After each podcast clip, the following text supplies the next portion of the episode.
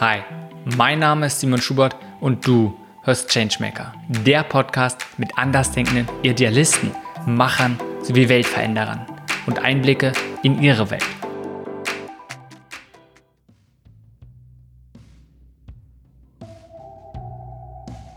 Diese Folge ist mit Laura Marie Edinger-Schons. Laura ist Professorin für nachhaltiges Wirtschaften an der Universität Mannheim. In ihrer Forschung fokussiert sie sich auf die Frage, wie Organisationen zu einer nachhaltigen Entwicklung im Sinne der 17 Ziele für nachhaltige Entwicklung der UN beitragen können. Doch wir reden nicht nur darüber, wie Organisationen nachhaltiger wirtschaften können, sondern auch über ihre Arbeit selbst. Also natürlich um die Forschung in Bezug auf nachhaltiges Wirtschaften, aber auch genauso zum Beispiel, wie sie mit ihrem Team den Lehrstuhl gegründet hat. So haben sie eine Crowdfunding-Kampagne zur Finanzierung des Lehrstuhls gegründet. Es geht also darum, wie kann man im Kontext von Forschung, aber natürlich auch in anderen Bereichen unabhängig bleiben, Sachen einfach mal komplett anders machen und zu gucken, wie man selbst einfach den größten Hebel ansetzen kann, wie man selbst einfach einen noch größeren Beitrag leisten kann. Ich arbeite ja an der Uni Mannheim am Lehrstuhl für nachhaltiges Wirtschaften. Und zu diesem Thema Nachhaltigkeit bin ich eigentlich auf ein paar Umwegen gekommen. Vielleicht um mal ganz am Anfang anzufangen, ich komme aus dem Ruhrgebiet, also aus einer Region in Deutschland, die ja durch eine Arbeitermentalität so ein bisschen geprägt ist, auch sehr transformativ unterwegs ist habe da auch studiert und habe aber immer schon auch viel Bezug zur Natur gehabt, bin immer viel in Bergen und am Meer unterwegs gewesen, habe viel Sport gemacht, Surfen und, und Skifahren und so und hatte immer so eine Leidenschaft für die Natur und hatte aber auch gleichzeitig immer, glaube ich, so einen kleinen Forscher in mir und so eine Leidenschaft für Wissenschaft und Forschung. Und auf dem Weg durch die akademische Welt und durchs Studium habe ich dann natürlich immer so ein bisschen überlegt, ähm, was möchte ich eigentlich mit meinem Leben, mit meiner Lebenszeit anfangen und hatte dann verschiedenste Stationen, habe äh, Wirtschaftswissenschaften studiert, ähm, auch mit einem sehr kritischen Blick auf die Wirtschaft und gesagt, ich möchte eigentlich ganz gerne mal verstehen, wie dieses Konstrukt Wirtschaft tickt, um vielleicht auch darüber nachzudenken, äh, wie man das anders äh, gestalten könnte. Und bin dann in der Zeit meiner Promotion in Indonesien gelandet. Ich habe dreieinhalb Jahre in Summe in Indonesien gelebt und habe da sehr viel gesehen, an negativen Auswirkungen unserer globalen Wertschöpfungsketten und Lieferketten. Also ein Beispiel, was ich immer ganz gerne erzähle, ist, ich war in einer Schwefelmine in Ostjava. Es ist ein Vulkan, auf den man als Tourist wunderbar hochsteigen kann. Und das ist ähm, eine sehr, ein sehr schönes Erlebnis. Wird einem aber auch gesagt, bleib nicht länger als 15 Minuten oben, dann kriegst du Kopfschmerzen. Und die Arbeiter, die in dieser Schwefelmine arbeiten, machen das ihr Leben lang und haben eine Lebenserwartung von 35 Jahren, haben keine Schutzkleidung, alle großen multinationalen Konzerne kaufen da ihren Schwefel und niemand kümmert sich drum, wie es eigentlich den Arbeitern geht. Und ähm, das war eine Erfahrung, aber auch ganz viele andere, wie Plastikmüll in den Meeren, Arbeitsbedingungen generell ähm, in der Textilindustrie in Südostasien. Ich habe einfach so viel gesehen, wo ich gedacht habe, hey, das, das kann eigentlich nicht sein. Da würde ich gerne meine Energie investieren. Äh, und in meinem Studium hatte ich ja viel gelernt über Datenanalysen, über wissenschaftliches Arbeiten. Und dann habe ich mich entschieden, diesen Weg zu gehen. Und nach der Promotion, die noch einem ganz anderen Thema gewidmet war, dann ähm, mich mit Wirtschaft und Nachhaltigkeit zu beschäftigen und zu überlegen, wie Unternehmen eigentlich nachhaltiger werden können. Wenn du das ganz konkret machen müsstest, was sagst du, was ist es, was dich antreibt? Hm, ich glaube, Neugier und Leidenschaft für das Thema Nachhaltigkeit. Okay, und du hast gerade schon gesagt, es gab so verschiedene Phasen, verschiedene Stufen, so im Laufe, wie du dahin gekommen bist, wo du jetzt gerade bist. Und einmal auch dieses zentrale Sache, okay, die Frage, okay, was will ich überhaupt in meinem Leben machen? Was, was sind die Sachen? Da vielleicht so eine Suche. Gleichzeitig dann verschiedene Erfahrungen gemacht, wie du es jetzt zum Beispiel mit der Mine ja, ausführlich erzählt hast. Also immer zu sehen, okay, es ist absolut nicht überall auf der Welt so, wie es in Deutschland ist. Und selbst hier gibt es immer viele große Herausforderungen in Bezug auf Nachhaltigkeit. Und wie können wir die angehen? Und vielleicht welche, welche Rolle kannst du dort spielen? von diesen Sachen, auch diese, diese Mischung, vielleicht immer diese Frage, okay, was ist es, was mich mit Sinn erfüllt? Mhm. Und Verbindung mit diesen Erfahrungen. Warum genau diesen Weg? Warum genau zu sagen, du möchtest es erforschen, wie es gemacht werden kann von anderen? Warum zum Beispiel nicht zu sagen, hey, selbst, du wirst selbst aktiv und probierst nicht alles zu lösen, aber zumindest ein paar kleine Sachen. Zum Beispiel aktiv zu werden, um die Verhältnisse dort bei dieser Mine zu verbessern. Mhm. Ja, das ist eine super gute Frage. Also vielleicht nochmal zu dem ersten Punkt. Du hast diese Suche angesprochen und für mich war Indonesien auch ein Ort, an dem ich ganz viel gelernt habe über Spiritualität. Ähm, ich habe da ja in einer hinduistischen Region gelebt, habe sehr viel über Hinduismus und Buddhismus gelesen und habe mich auch sehr stark mit dieser ja, persönlichen Suche nach Sinn und, und wozu sind wir überhaupt hier auseinandergesetzt. Und für mich war dann immer auch ein ganz wichtiger Gedanke, dass ich eben eine begrenzte Lebenszeit habe, die ich sinnvoll einsetzen möchte und eine positive Veränderung bewirken möchte. Und dann fragt man sich ja, unter welchen Gegebenheiten kann man eigentlich den größten Hebel wirksam machen und wo kann man eigentlich am meisten bewirken? Mit den Fähigkeiten, die man mitbringt und mit den, mit der Ausgangslage, die man mitbringt. Ähm, ich habe, als ich in Indonesien war, auch darüber nachgedacht, zum Beispiel selber ein kleines Social Business zu gründen.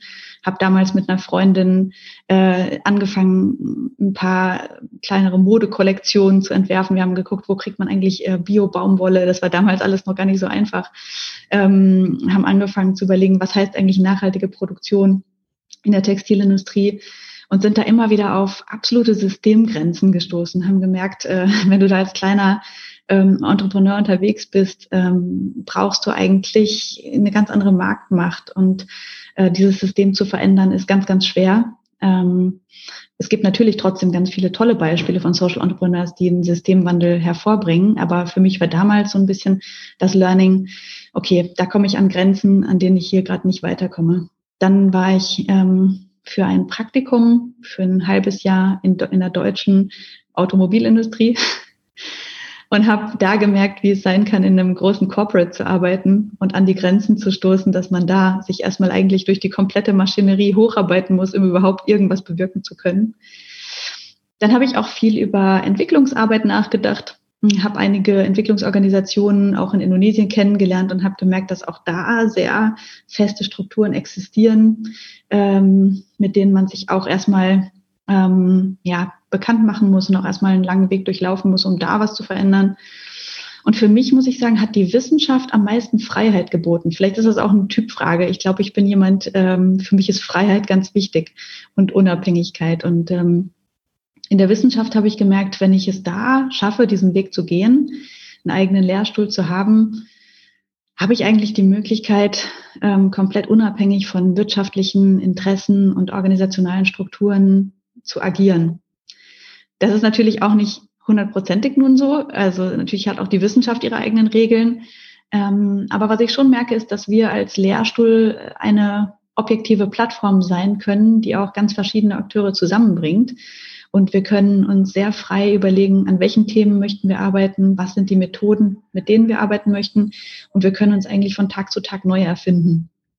Und damit war dann so die Antwort für mich gefunden, dass eigentlich die Wissenschaft für mich der richtige Weg ist, aber dass ich auch die Wissenschaft in vielen Bereichen vielleicht nochmal neu denken möchte. Was heißt für dich Wissenschaft neu denken?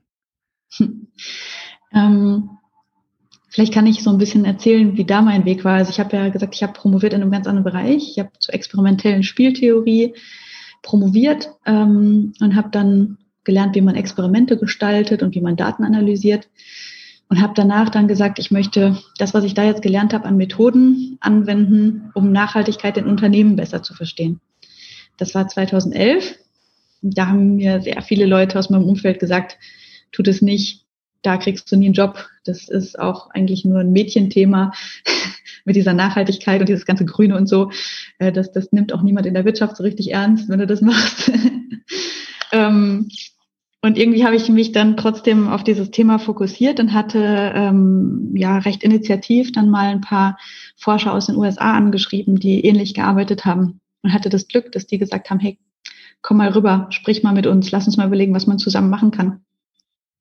Und habe dann auch 2012, 13 ein paar Firmen gefunden, die tatsächlich gesagt haben, das ist ein Thema für uns, wir möchten daran arbeiten und wir brauchen Data Scientists, wir brauchen Wissenschaftler, die uns sagen, wie man mit Daten arbeitet unter anderem IKEA Deutschland, mit denen ich dann ein Jahr lang eine große Studie gemacht habe, wo wir 240.000 IKEA Family Kunden zu ihren Einstellungen äh, hinsichtlich Nachhaltigkeit befragt haben. Ähm, und irgendwie kamen dann einige Dinge zusammen, die gut passten. Ja, also einerseits dieses Co-Autoren-Netzwerk in den USA, das Firmennetzwerk hier in Deutschland Und auf einmal wurde klar, das ist eben nicht nur ein Nischen- und ein Mädchenthema und äh, das wird nicht mehr so belächelt, wie es vielleicht in der Vergangenheit war, sondern die Firmen nehmen es nach und nach doch sehr ernst.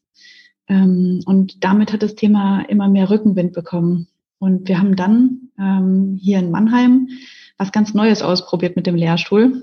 Und zwar gab es keinen Lehrstuhl für nachhaltiges Wirtschaften äh, in der Form, wie wir ihn jetzt haben, und die Uni hat gesagt, man kann natürlich dann hergehen und sagen, wir machen einen Stiftungslehrstuhl. Das ist dann der BASF-Lehrstuhl für Nachhaltigkeit oder der SAP-Lehrstuhl für Nachhaltigkeit.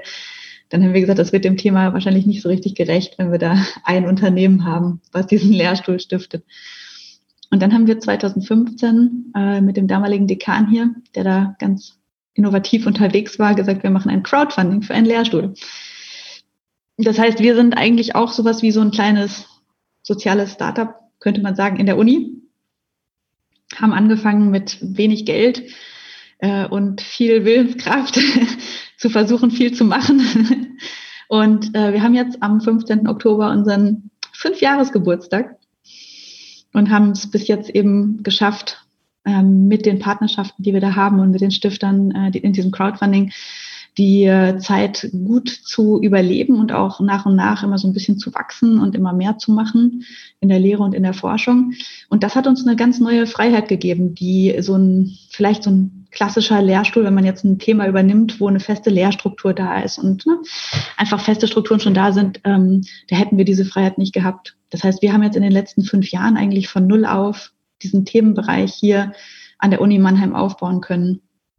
Natürlich auch nicht ohne Skepsis äh, zu begegnen. Ähm, aber ich glaube, wir haben da ganz gute Überzeugungsarbeit geleistet.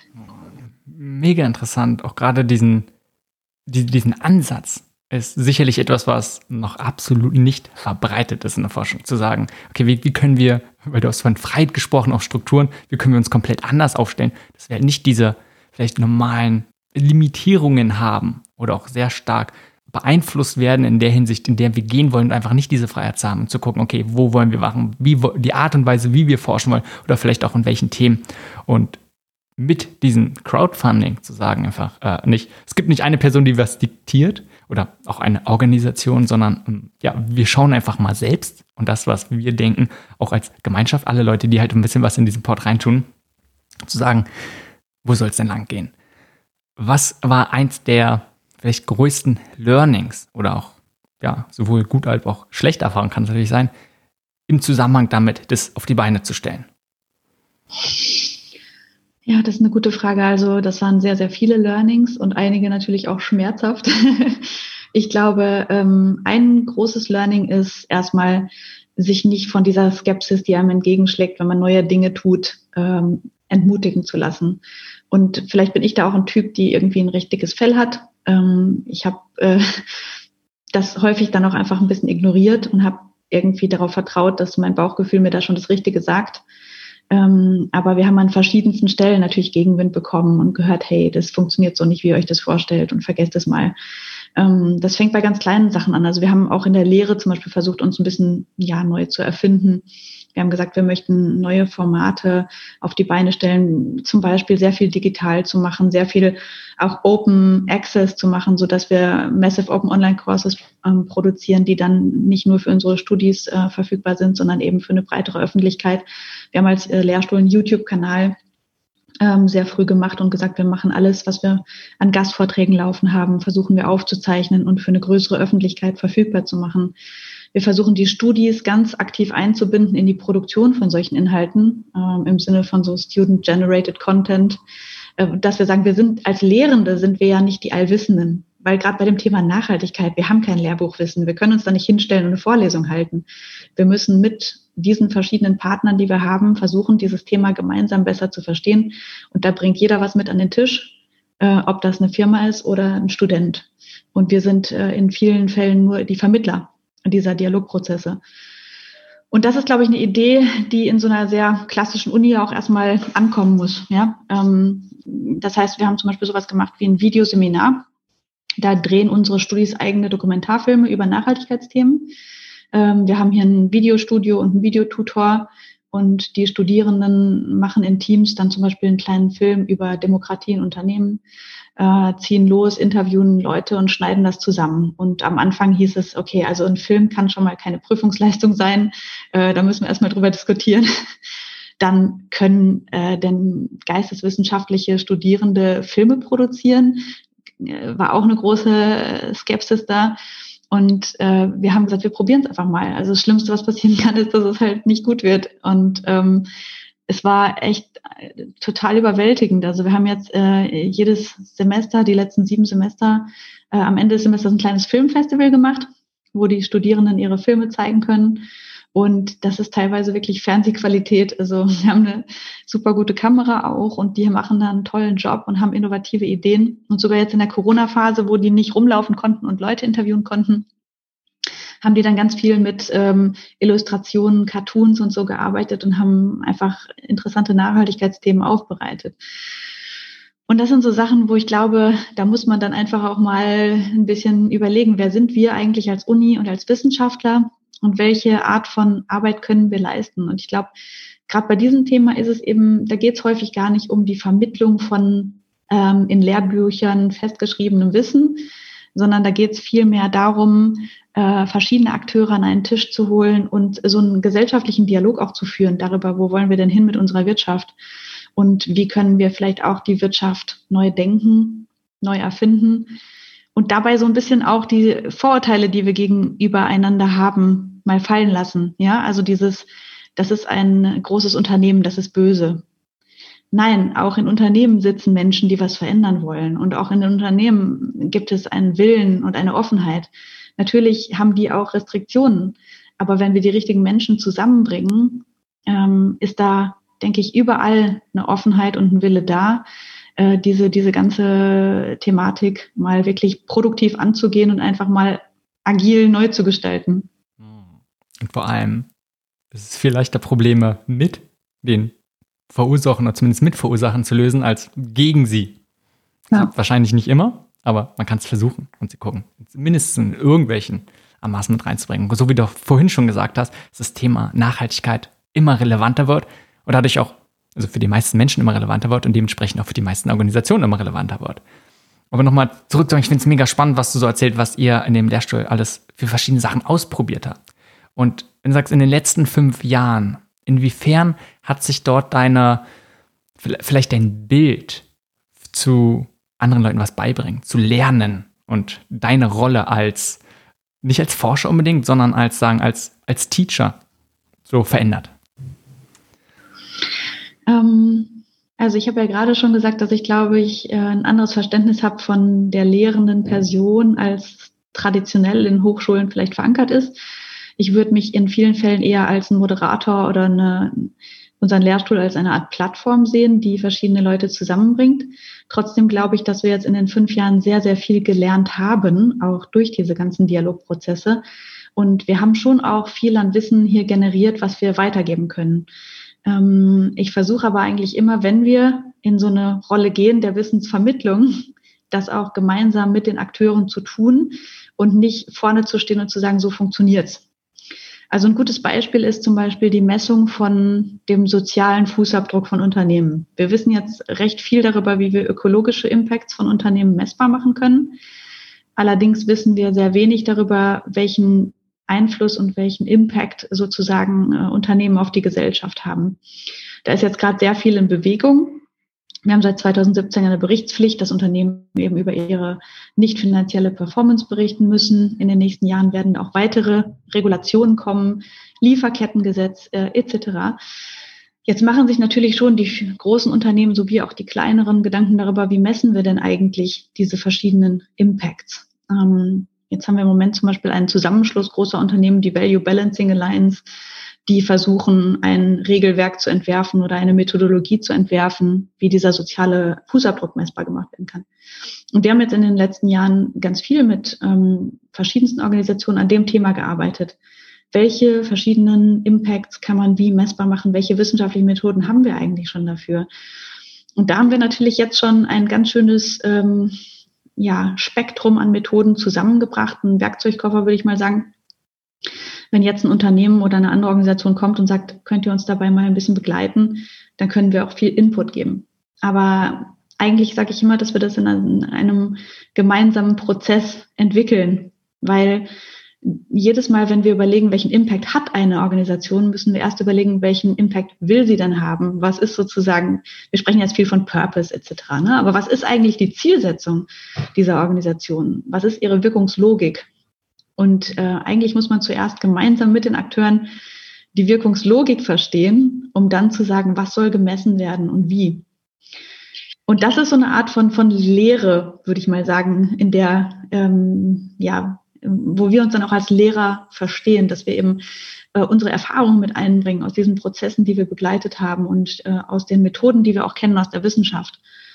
Aber ähm, ich würde da nie in so eine Rolle gehen wollen, dass ich sage, ich weiß die Antworten auf eure Fragen. Und deswegen, wir machen auch keine Beratungsprojekte oder so. Ne? Wir werden häufig angefragt, ob wir Beratung machen. Dann sagen wir, nee, ähm, so verstehen wir uns eigentlich nicht. Ähm, wir können gerne Firmen auf dem Weg, äh, auf, Firmen auf dem Weg begleiten zur Nachhaltigkeit, aber dann immer eher in so einer Dialogrolle. Und wir suchen uns diese Projekte auch danach aus, wie viel Veränderung da bewirkt werden kann und wie willig die Akteure auch sind, sich zu verändern. Und äh, solche ja, Beratungsprojekte, wo hinterher dann draufsteht, äh, Uni Mannheim hat gesagt, wir sind nachhaltig, das, äh, ähm, das passt da nicht so in unser, unser Verständnis. Hört sich an, als wenn du viele verschiedene Sachen machst. Auch gerade jetzt nicht nur sagen, okay, die typische Rolle als Lehrstuhl zu sagen, okay, mit Studenten zusammenzuarbeiten, zu gucken, bei deren Entwicklung zu begleiten, zu fördern, gleichzeitig diesen großen Punkt der Forschung, wirklich zu gucken, okay, wie, wie können wir denn schauen, wie können wir denn vorangehen, wie können wir Sachen besser machen, wie können wir lernen ähm, und es weiterbringen, sondern noch als zusätzlich sagen, okay, Organisationen dabei zu begleiten. Nicht zu beraten, aber zu begleiten dabei. ist für mich auch nochmal eine komplett neue Rolle. Und wenn du mal selbst beschreiben müsstest, welche Rolle nimmst du ein, beziehungsweise, ja, was ist es, was du beruflich tust? Was würdest du sagen? Ja, das ist äh, eine sehr gute Frage. ähm, ich glaube tatsächlich, diese, diese, ähm, dieser Begriff Moderator kann es vielleicht ganz gut treffen. Ähm, dass wir eben sagen, wo sehen wir die größten Probleme, wo sehen wir aber auch die größten Hebel der Veränderung, wen brauchen wir eigentlich für diese Veränderung und dann versuchen solche, es gibt ja auch den Begriff Collective Impact Netzwerke, ne? ähm, dass wir versuchen, solche Akteurskonstellationen herzustellen, wo man gut ähm, Veränderungen bewirken kann. Mm, ich habe auch jetzt im letzten Jahr mit einer Gruppe von Nachhaltigkeitsverantwortlichen aus verschiedensten Organisationen einen eigenen kleinen Verein gegründet, die Peer School for Sustainable Development. Und die Idee hinter dieser Peer School ist eben äh, Peer Learning, also dass äh, jeder von jedem lernen kann und jeder bringt andere Erfahrungen und Ideen mit an den Tisch. Und in dieser Peer School, ähm, die eben gemeinnützig organisiert ist, da sitzen zwar schon Menschen aus großen Stiftungen und aus großen Unternehmen, die kommen aber dann nicht als ähm, äh, sozusagen Repräsentant des Unternehmens oder der Organisation, sondern die kommen als Menschen, die was verändern wollen. Und wir versuchen dann Formate zu organisieren, wo wir Studierende einbinden, wo wir verschiedene, auch teilweise politische Akteure einbinden und wo wir uns diesen unterschiedlichen Themen widmen. Und ich glaube, diese Moderatorenrolle, die trifft es vielleicht dann am besten. Und wie du gesagt hast, also unsere Hauptaufgabe am Lehrstuhl ist natürlich einerseits universitäre Lehre zu organisieren, und wir haben natürlich ein ganz reguläres Lehrprogramm. Das heißt, wir bieten Lehre im Master- und im Bachelorprogramm hier an. Wir versuchen da aber, wie gesagt, also einerseits in diesen kleineren Formaten die Studierenden aktiv einzubinden. Bei den größeren Vorlesungen laden wir zum Beispiel auch regelmäßig in jede Vorlesung Praktiker ein und diskutieren mit denen. Ähm, und dann in der Forschung ist es so, dass wir auch nicht die klassische Forschung machen, wo wir einfach im Labor Experimente machen, sondern wir versuchen auch mit Unternehmen und anderen Formen von Organisationen zusammen zu forschen. Das heißt, dass wir auch häufig in Unternehmen Daten erheben. Wir befragen zum Beispiel die Mitarbeiter, äh, wie sie intern solche Social Intrapreneurs werden können und wie können sie das Unternehmen von innen heraus verändern. Oder wir befragen Kunden dazu, äh, wie äh, sie, ähm, welche Erwartungen sie den Unternehmen gegenüber haben im Bereich Nachhaltigkeit. Und mit diesen empirischen Daten aus der Realität versuchen wir dann eben wieder einen Beitrag für die Forschung zu machen. Mir gefällt diese Rolle des Moderators oder Moderatorin dann sehr, sehr gut. Gleichzeitig denke ich gerade, letztendlich tut ihr auch noch mal viel, viel mehr im Prinzip so ein bisschen die Art und Weise, wie Wissenschaft funktioniert, beziehungsweise betrieben werden kann. Ja, ist für mich auch was, was ihr gerade komplett neu vielleicht erfindet oder euren eigenen Weg seht, was deutlich mehr noch aus dieser Moderatorenrolle rausgeht, sonst sagen, okay, hey, lasst uns mal schauen, wie wir aus diesen typischen, auch wieder diesen typischen Strukturen, diesen typischen Grenzen rausgehen können, zu gucken, äh, okay, nicht nur rein theoretisch bleiben, sondern wie können wir es wirklich praktisch umsetzen oder auch in der Praxis dort immer mit in der Interaktion sein und davon lernen und weiterentwickeln. Seht ihr euch auch wirklich in, in dieser Rolle zu sagen, hey, wir wollen die Art und Weise, wie wir solche Sachen erforschen, komplett neu definieren, beziehungsweise unseren eigenen Weg finden? Ja, auf jeden Fall. Also ich muss sagen, dass das natürlich auch was ist, was sich jetzt über die letzten Jahre hinweg entwickelt hat. Am Anfang hatte ich vielleicht diese Mission, wie wir die jetzt gerade so skizziert haben, gar nicht so klar vor Augen. Das war mehr so ein Gefühl. Ähm, ich hatte vielleicht das Gefühl, dass die Wissenschaft der richtige Weg für mich ist. Und ich war aber vielleicht auch nicht so der typische Kandidat, Professoren ähm, Lebenslauf, ja. Ähm, ich hatte eben ganz viele verschiedene Hintergründe vorher schon ähm, und Erfahrungen gesammelt, die dann vielleicht auch dazu geführt haben, dass ich das einfach versucht habe, ein bisschen anders zu machen und ähm, dieses dass ich jetzt an dem Punkt bin, dass ich sage, nach diesen fünf Jahren verstehen wir uns als Lehrstuhl auch in einer Rolle, dass wir versuchen, dieses System so ein bisschen neu zu definieren das hat sich erst so nach und nach eigentlich zusammengefügt, das Bild. Aber ich würde schon sagen, dass wir uns jetzt so verstehen. Ähm, wir sind auch mit der Uni zum Beispiel sehr stark im Gespräch über Nachhaltigkeitsstrategie der Universität. Ähm, was für eine Rolle kann die Universität in der Gesellschaft ähm, einnehmen? Und das sind ja auch alles Rollen, die neu definiert werden müssen und wo man einfach sagen muss, äh, da kommen wir mit den alten äh, Rollenverständnissen und Schemata nicht mehr so weiter. Ich kann mir vorstellen, dass das auch sehr, sehr viele Herausforderungen einfach mit sich bringt. Denn Forschung an sich ist jetzt auch, würde ich sagen, in, in manchen Sachen, wenn man es nicht, auch wenn man es nicht denken sollte, doch recht konventionell. Das heißt, es gibt ganz klare Strukturen, wie bestimmte Sachen passieren sollen. Und es ist nicht, hey, jeder kann jetzt mal selbst komplett überlegen, wie er es machen möchte. Und auch gerade, welche die Definition oder auch das Selbstbild was es bedeutet, als Forscherin erfolgreich zu sein, ist auch oft sehr klar definiert. Und oft geht es darum, okay, wer kann am meisten neue Papers veröffentlichen und auch da zu gucken, okay, wie werden die möglichst in sehr, sehr großen ähm, Magazinen dann veröffentlicht. Also das darüber, darüber definiert sich unter anderem ganz oft dieser Erfolg und zu gucken, okay, wie, wie kann man davon ausbrechen? Wie kannst, wie hast du es für dich geschafft, dich davon so ein bisschen zu distanzieren und zu sagen, ey, ich schaue, dass ich meine eigene Definition von Erfolg bringe? Also erstmal würde ich sagen, dass ich das nicht unbedingt geschafft habe. Natürlich stecke ich genauso in dem System drin. Ne? Ähm, vielleicht zuallererst brauchte ich natürlich auch die akademische Eintrittskarte, um überhaupt diesen Job hier zu bekommen. Ähm, ich hatte einen ganz, ganz tollen Doktorvater, der zwar publikationsmäßig gar nicht so gut unterwegs war, aber der so ein wirklich eher Philosoph war und der mir ganz viele Lebensweisheiten mit auf den Weg gegeben hat. Der ist leider ähm, kurz nach meiner Promotion ganz plötzlich an einem Herzinfarkt verstorben.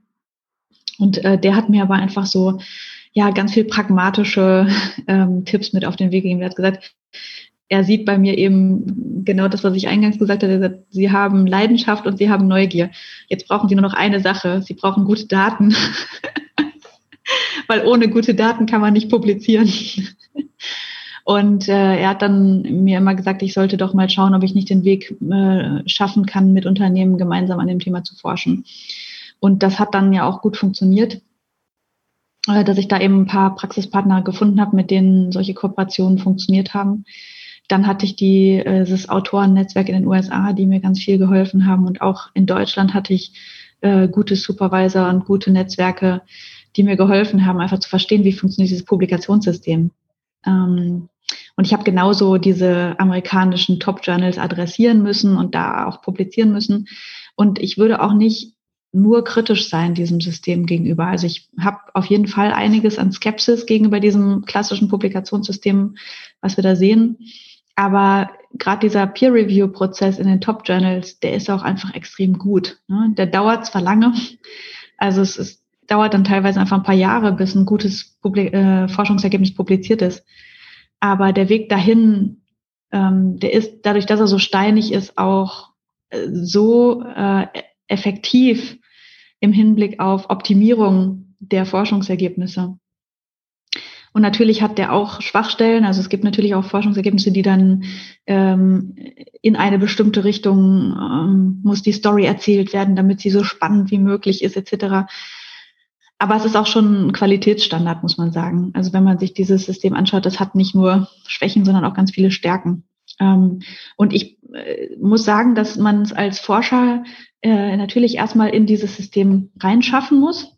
Ähm, bei mir war das, glaube ich, tatsächlich da, dadurch, dass sich viele glückliche Faktoren zusammengefügt haben, äh, dass ich es dann geschafft habe, äh, ein paar dieser Top-Publikationen in den USA auch zu erzielen, dass ich äh, gute ähm, Kooperationen hatte hier in Deutschland. Aber man muss natürlich schauen, wie du sagst, ne? Also wie schafft man es dann, sich auch ein bisschen von dem System zu emanzipieren und sich nicht komplett ähm, nur noch in diesen Systemregeln zu bewegen, die man dann da gelernt hat, um, um es in dem System so weit zu schaffen. Ähm, und da muss ich sagen, das ist eine tagtägliche Aufgabe für mich, weil ich sehe natürlich auch, dass diese Ansprüche an uns gestellt werden. Wir sollen top publizieren, wir sollen äh, große Mengen an Drittmitteln attrahieren, äh, wir sollen gleichzeitig aber äh, gute Lehre machen und den Transfer in die Gesellschaft äh, machen und so weiter und auf allen Dimensionen zu funktionieren, ist eine Riesenherausforderung. Also ich würde nicht sagen, dass ich das geschafft habe, sondern ich würde sagen, dass das ein, ja, eine stetige Herausforderung ist, wo man sich aber, also wo ich glaube, dass Achtsamkeit sehr helfen kann, dass man sich einfach immer wieder fokussiert und überlegt, was ist gerade wichtig? Und warum will ich das eigentlich gerade? Warum brauche ich diese Publikation? Warum brauche ich diese, diesen Drittmittelantrag? Mache ich das jetzt, um irgendwelchen externen Kriterien ähm, ja, zu, ne, ähm, äh, zu gefallen oder irgendwelchen externen ähm, ja, Anspruchsgruppen gerecht zu werden? Oder tue ich das tatsächlich, um unsere Mission hier als Lehrstuhl und als Team zu erfüllen? Wenn du mal rückblickend auch nochmal auf die letzten Jahre einfach so zurückblickst und schaust, wenn jemand anderes, der vielleicht in, in einem ähnlichen Struktur, in einem ähnlichen System ist, und sagt, äh, okay, er möchte auch, ob es jetzt ein Intrapreneur ist oder zumindest in, in irgendeiner Art von System, von Struktur, auch sagen, seinen eigenen Weg zu finden. Was wären so die wesentlichen Sachen, die du gelernt hast, die für dich erfolgsversprechend waren?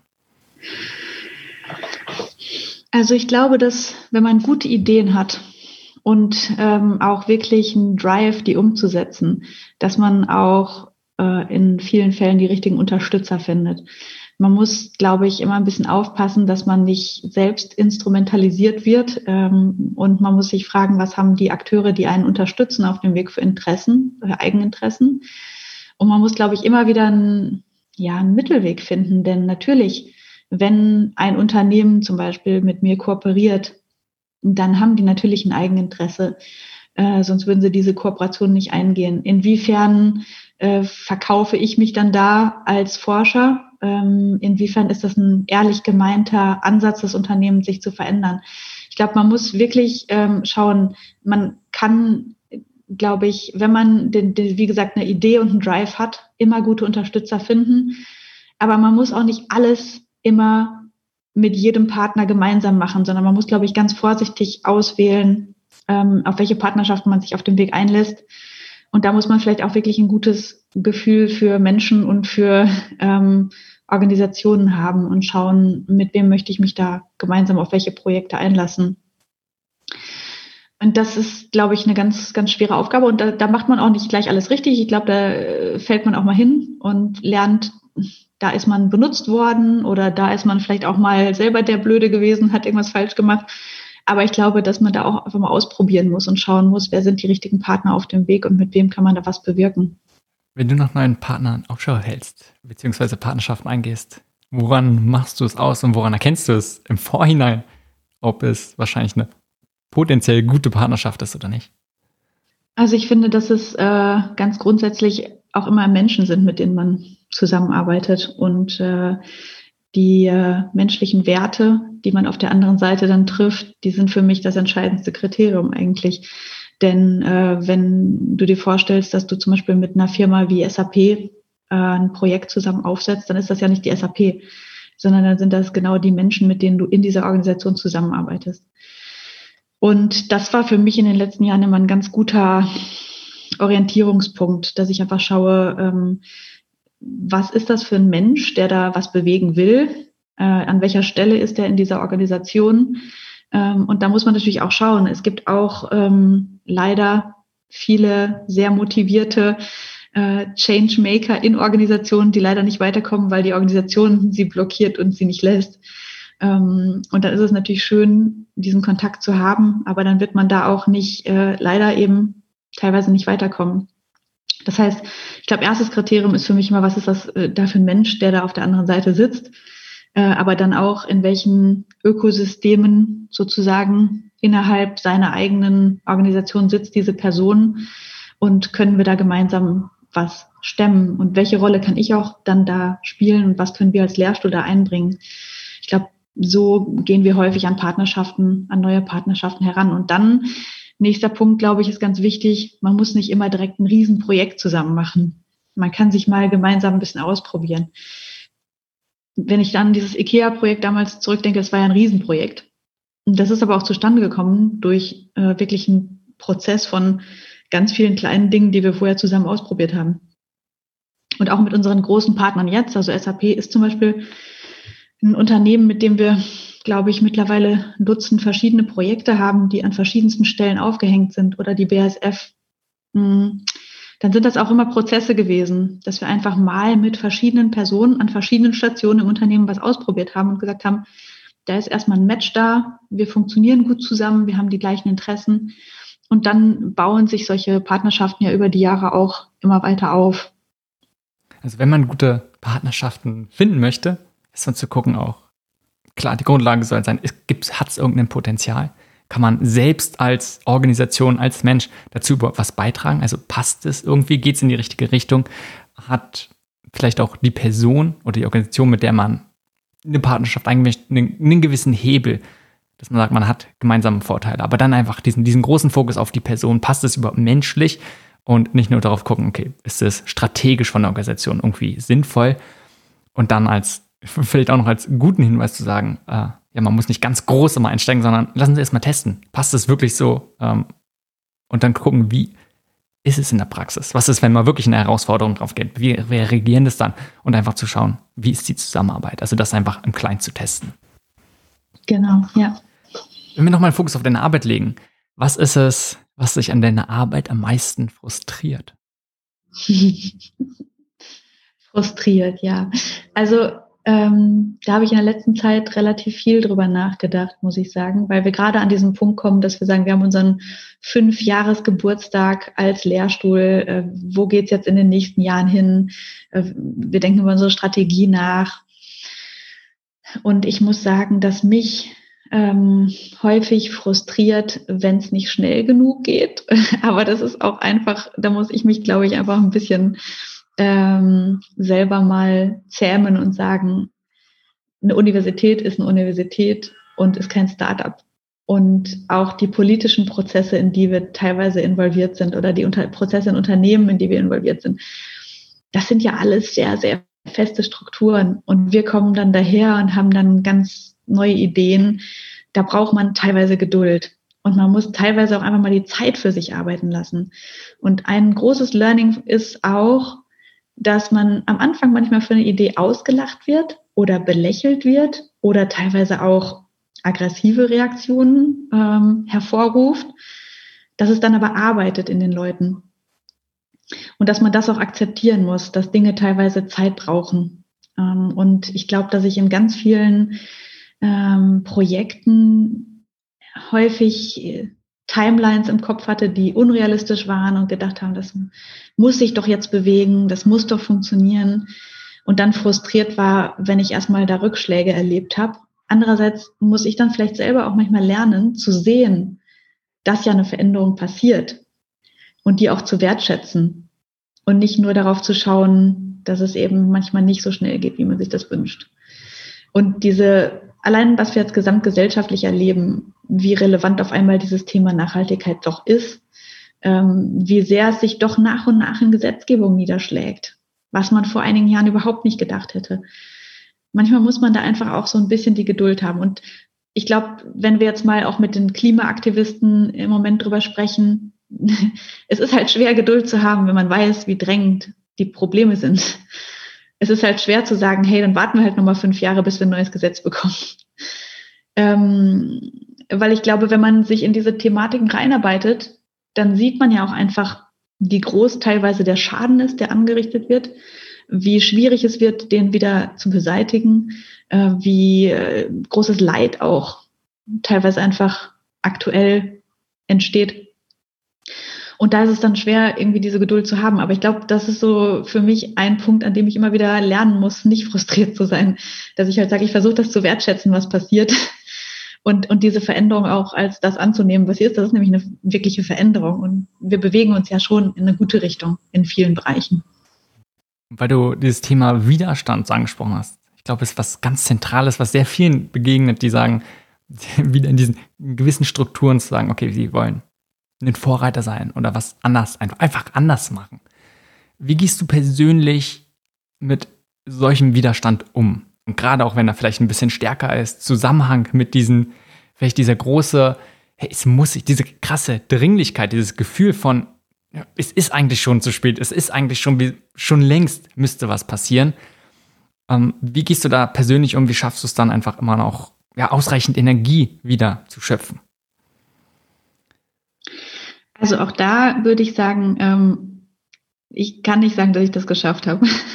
Denn ich ärgere mich oft genug und sitze zu Hause und erzähle meinem Mann, das kann doch nicht sein. und reg mich auf und bin total emotional. Also es ist ja nicht so, dass ich da irgendwie mit völlig kühlem Kopf durchmarschiere und sage, oh ja, da kann mir keiner was. Ähm, ich ärgere mich sehr oft. Ähm, aber dann denke ich auch, ähm, dass wir das ja auch ähm, als etwas verstehen müssen, das uns auch hilft, das System zu verändern.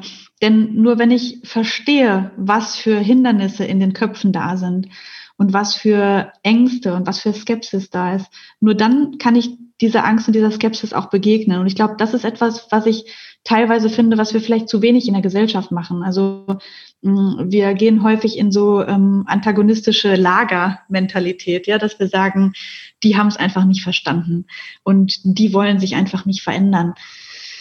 Das stimmt ja nicht, sondern es sind ja auf der anderen Seite einfach ganz reale Ängste und Befürchtungen da. Und teilweise sind die ja sogar legitim. Ähm, auch wenn man das in dem Moment nicht anerkennen möchte. Ne? Man hat irgendwie die Idee, wie die Welt aussehen muss. Man hat so seine eigene Utopie von, wie die Welt dann in ein paar Jahren aussehen sollte. Und man kann sich nicht vorstellen, dass irgendeine andere Vorstellung der Zukunft auch eine Legitimität hat. Ähm, aber ich glaube, da versuche ich mir dann immer zu sagen, warte mal, bevor ich jetzt da sitze und schimpfe, lass mich doch mal überlegen, was passiert da bei dem anderen oder bei diesen anderen Menschen im Kopf? Warum denken die so? Was für Ängste und Befürchtungen sind da? Und wie müssen wir dann vielleicht als jemand, der etwas verändern will, auch anders kommunizieren und erklären und anders agieren vielleicht auch sogar, ähm, damit wir diesen Systemwandel auch bewirken können. Weil wenn es in so ein Gegeneinander endet, dann kommen wir da auch nicht vorwärts. Ne? Das hast du ja vorhin eingangs auch schon mal gesagt. Wir können zum Beispiel, wenn wir jetzt alle Unternehmen als, als böse betiteln und sagen, wir arbeiten nicht mit denen zusammen, keinen Fortschritt beim nachhaltigen Wirtschaften machen, denn das ist genau der Ort, wo negative sowie auch positive Impacts entstehen. Und äh, wenn wir da zumachen und nicht auf einen Dialog ähm, uns einlassen, dann können wir, glaube ich, auch keine Veränderung bewirken. Und das äh, ist eine Sache, die ich dann immer versuche, mir zu sagen in den Momenten, wo ich mich ärgere, dass ich einfach versuche, mir zu sagen, hey, lass mich mal die Argumente verstehen, mich in den Kopf hineinversetzen und versuchen zu überlegen, wie wir darauf reagieren können. Ja, wie können wir mehr Empathie für unser Gegenüber entwickeln? Nicht nur zu gucken, ey, ich habe einen Standpunkt und wie kann ich den irgendwie durchsetzen, sondern den anderen verstehen, zu gucken, was bewegt ihn. Warum verhält er sich, wie er sich verhält, warum sind gewisse Strukturen so, warum sind Organisationen genauso und dann zu gucken, wie kann man gemeinsam eine Lösung finden. Laura, lass uns mal ein bisschen umschwenken. Mhm. Was sind so ein bis drei zentrale und relevante Fragen, die du dir in deinem Themenbereich immer mal wieder stellst? Mhm. Also ich glaube, die erste Frage, die ja so die ganze Arbeit unseres Teams leitet, ist, ähm, wie wir eigentlich diese Transformation hin zu einer mhm. nachhaltigeren Wirtschaft schaffen können. Und dabei sehen wir eben Nachhaltigkeit nicht nur im ökologischen Sinn, sondern gerade auch im sozialen Sinn. Ähm, wir haben ja die Sustainable Development Goals der UN, die ja 17 Ziele beinhalten und davon sind einige die eher ökologischen Ziele wie zum Beispiel Klimaproblematik oder auch ähm, Artenschutz. Aber wir haben da eben auch sehr viel soziale Ziele in dieser Liste. Und das ist etwas, wo wir uns ähm, ganz häufig als Lehrstuhlteam auch engagieren und, und fragen, wie interagieren diese Ziele miteinander? Denn wir können eine ökologische Transformation nur schaffen, wenn wir die sozialen Systeme mitdenken, in die diese ökologischen Probleme eingebettet sind. Und es funktioniert einfach nicht ohne auch sozialen Wandel und soziale Innovation. Und dann vielleicht eine zweite Frage. Wir haben jetzt viel über diese verschiedenen Akteure gesprochen, die wir als Lehrstuhl versuchen an einen Tisch zu bringen. Und wir fragen uns immer wieder, welche Art von Akteur kann welche Rolle spielen und welche Verantwortung hat dieser Akteur? Und ähm, die Unternehmen sind natürlich eine ganz klassische Gruppe, die wir uns anschauen. Und da sehen wir ja gerade eine große Veränderung. Viele Unternehmen sprechen über ihren Higher Purpose äh, und haben auch so eine eigene Sinnsuche angefangen. Äh, wir haben aber auch zum Beispiel so ein Aufbrechen dieser klassischen For-Profit- und Non-Profit-Welt. In der Vergangenheit hatten wir die großen For-Profits und wir hatten äh, die kleineren oder manchmal auch größeren Non-Profits. Und jetzt sehen wir ein riesiges Spektrum zwischen diesen beiden Extrempunkten. Wir sehen Social Businesses, Social Entrepreneurs, die eigentlich neu definieren, was eine Organisation bewirken kann und sollte. Und das finde ich ein ganz spannendes Feld, sich einfach zu anzuschauen, was ist denn die wirtschaftliche Organisation der Zukunft? Woran wird der Erfolg da gemessen?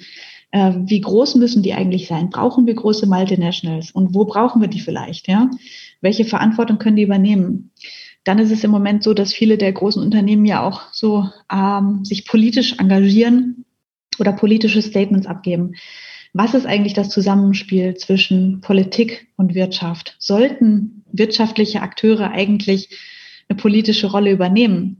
Oder nicht, das ist ein ganz komplexes Thema. Einerseits tun sie es gerade schon. Sie haben eine politische Macht allein dadurch, dass sie riesige Ressourcenberge bewegen. Sie teilweise mischen sie sich auch aktiv in die Politik schon ein.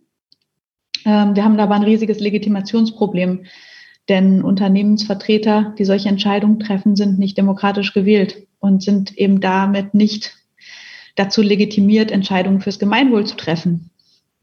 Eine Antwort ist, wir brauchen dann eben demokratischer organisierte Unternehmen. Wie kommen wir dahin? Ja, also das sind so Fragen, mit denen wir uns tagtäglich beschäftigen. Und dann vielleicht letzte Frage. Wir als Uni und als Lehrstuhl, wie können wir dabei unterstützen? Welche Rolle können wir einnehmen? Wie können wir gerade eben diese Funktionen übernehmen, die ich da eingangs beschrieben habe? Ich glaube, das würde ich mal so als die drei großen Fragen formulieren, die wir uns stellen. Und wenn wir uns mal einfach mal die, die erste schnappen mhm. und wir reden schon so lange und das ist noch nicht mal das Wort Corporate Social Responsibility gefallen. Darum lass uns das, dem vielleicht einfach mal kurz widmen. Und vielleicht, vielleicht dieser zentralen Frage. Wie können Organisationen zu einer nachhaltigen Entwicklung im Sinne dieser 17 Nachhaltigkeitsziele der UN beitragen? Was sind für dich so die wesentlichen Erkenntnisse? Mhm. Also da kann ich ja vielleicht mal ein bisschen von unserer Forschung erzählen ähm, als ich angefangen habe, an dem Thema zu arbeiten, 2011, ähm, gab es relativ viele Firmen, die sich noch klassisch philanthropisch engagiert haben. Das heißt, die haben in ihrer Wertschöpfungskette alles so gemacht wie vorher und haben dann aber einen Spendentopf gehabt und den haben sie mit der Gießkanne verteilt. und haben sich überlegt, was dient unseren Imagezwecken am besten. Wir können Kinder in Afrika unterstützen und Schulen bauen, wir können den Regenwald retten und so weiter. Viele Firmen haben das getan, um auf diesen Trend mit aufzuspringen. Du hast ja schon den, den Begriff Corporate Social Responsibility angesprochen, hatten dann teilweise einen oder ein Team von CSR-Managern, die sich mit der Frage auseinandergesetzt haben, welche Themen gefördert werden sollten. Und das ist etwas, was ich in meiner Arbeit von Anfang an immer sehr kritisch gesehen habe, weil ich gesagt habe, das ist ja völlig entkoppelt von der Aktivität des Unternehmens. Und äh, schon in meinen ersten Publikationen habe ich eigentlich immer überlegt, ähm, ist das überhaupt richtig? Sollten Unternehmen das eigentlich tun? Was passt denn eigentlich am besten zum Unternehmen? Und wie kann man eigentlich diesen Willen der Unternehmen, sich dazu engagieren, nutzen, um die eigene Wertschöpfungsaktivität nachhaltiger zu gestalten und nicht nur das drumherum? Ja, also wie kann man eigentlich zum Kern der Unternehmung kommen und da eine Bewegung Richtung Nachhaltigkeit anstoßen, statt nur an der äußeren Peripherie ein bisschen zu spenden. Und ich glaube, dass es da eben zwei ganz große Hebel gibt. Also einmal diesen Hebel zu sagen, was ist überhaupt mein Kerngeschäftsmodell? Was sind meine Skills? Was sind meine Fähigkeiten als Unternehmen? Wo kann ich überhaupt was Positives beitragen? und wo habe ich auch negative Impacts, die ich managen muss. Und dann der zweite große Hebel ist, zu sagen, man macht das nicht alleine im kleinen Kämmerchen. Man hat nicht einen Nachhaltigkeitsmanager oder ein Team, ähm, sondern man geht damit in einen Dialog äh, mit den verschiedensten Anspruchsgruppen. Denn das Unternehmen, mh, mm, das ist nicht mehr das, was wir in der Vergangenheit als intern und extern des Unternehmens verstanden haben. In der Vergangenheit hatten wir da ein Gebäude und wer da drin sitzt, der ist intern und wer da draußen ist, der ist extern.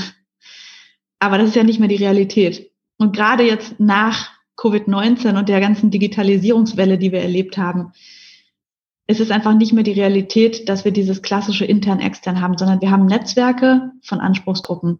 Und die Unternehmen existieren, weil sie ein bestimmtes konkretes Problem lösen oder einen Bedarf in der Gesellschaft adressieren. Das ist eigentlich ihr Purpose. Und die Frage ist, wie können sie den erfüllen, dabei am meisten Positives beitragen und minimieren, welchen negativen Impact sie haben und wie können sie das lernen und gestalten gemeinsam mit diesen verschiedensten Anspruchsgruppen und nicht alleine im kleinen Kämmerchen. Und ich glaube, das ist so das, das größte Learning aus den letzten Jahren Forschung, ähm, dass man einfach als Unternehmen genau diese beiden Dinge, glaube ich, äh, überdenken muss. Ja, einerseits, was sind die Kernkompetenzen, was ist das Kerngeschäftsmodell und wie kann man das nachhaltiger gestalten und dann, wer sind die Anspruchsgruppen? Welche Erwartungen haben die? Wie kann man das mit denen gemeinsam ähm, gestalten und diesen Weg gemeinsam gehen. Ich stelle mir das extrem herausfordernd auch, auch als Organisation vor. Gerade wenn man nicht sagt, okay, jetzt ist man relativ jung oder ist gerade in der Gründung, dann klar kann man einfach darauf eingehen und sagen, äh, okay, wir passen einfach so ein bisschen an. Aber eine Organisation, die es schon länger gibt, vielleicht sogar viele Jahrzehnte zu sagen und einfach wirklich sehr, sehr starre Strukturen teilweise sind, wenn wir jetzt mal einen großen Konzern abhängen, ist ja nicht zu sagen, okay, jetzt äh, haben wir uns vorgenommen, jetzt wollen wir nachhaltiger agieren und jetzt ändern wir mal ganz schnell was. Ja, so funktioniert es ja nicht.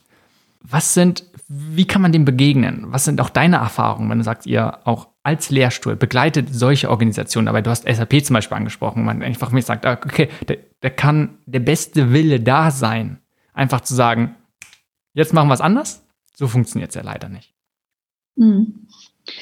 Also ich kann vielleicht mal von den beiden Unternehmen, mit denen wir sehr stark interagieren, erzählen. Also SAP hat da ja schon eine wahnsinnige Reise zurückgelegt. Ähm, die haben einfach auch echt gute Leute intern, die das Thema gestaltet haben und die aber auch bereit waren für so einen Dialog.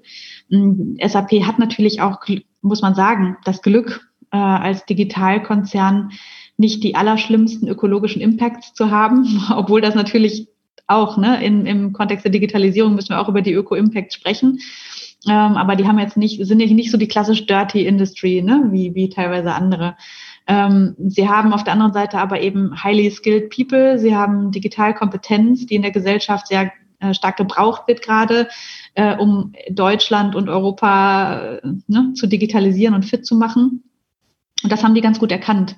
und haben äh, eben auf diesem Weg auch versucht, ihre, ihr Engagement in die Richtung aufzustellen, dass sie gesagt haben, wir bringen unsere Fähigkeiten mit und versuchen damit einen positiven Impact äh, zu haben und machen ja ganz viel in Richtung Digitalisierung von Schulen und Programme, wo sie Coding-Workshops für Jugendliche anbieten etc., ihre Mitarbeiter aktiv einbinden, machen aber zum Beispiel auch solche Social Intrapreneurship-Aktionen, ähm, wo sie die Mitarbeiter zum Beispiel einbinden in die Entwicklung neuer äh, Geschäftsideen und Geschäftsmodelle.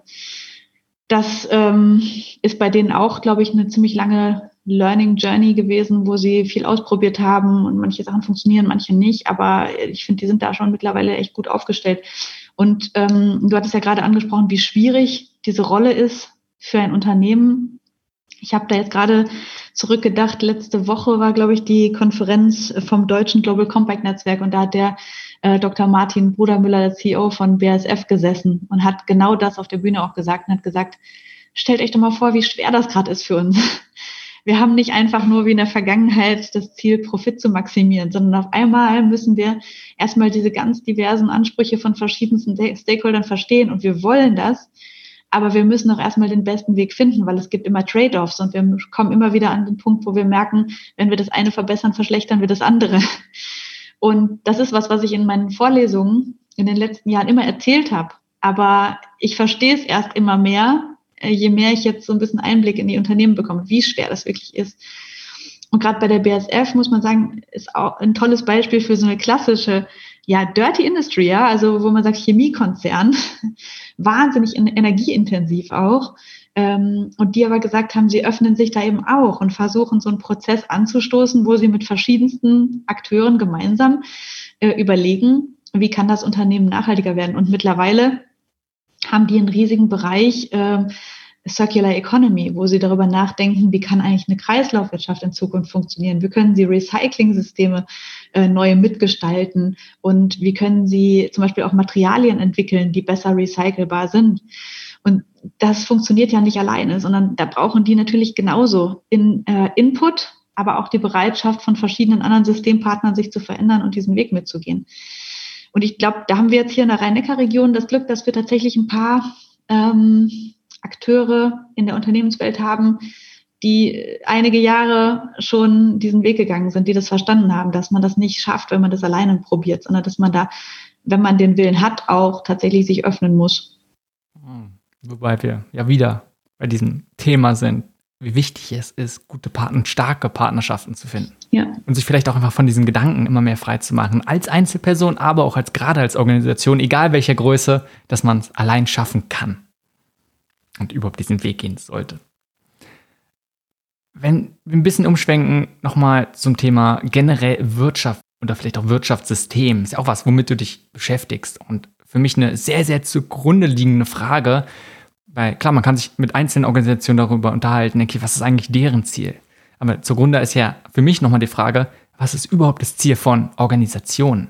Und zu gucken, wie funktioniert Wirtschaft? Ist das Ziel von Organisation oder vielleicht erstmal von Unternehmen hauptsächlich einen ja, finanziellen Profit zu machen? Oder was ist es eigentlich? Wie denkst du darüber nach?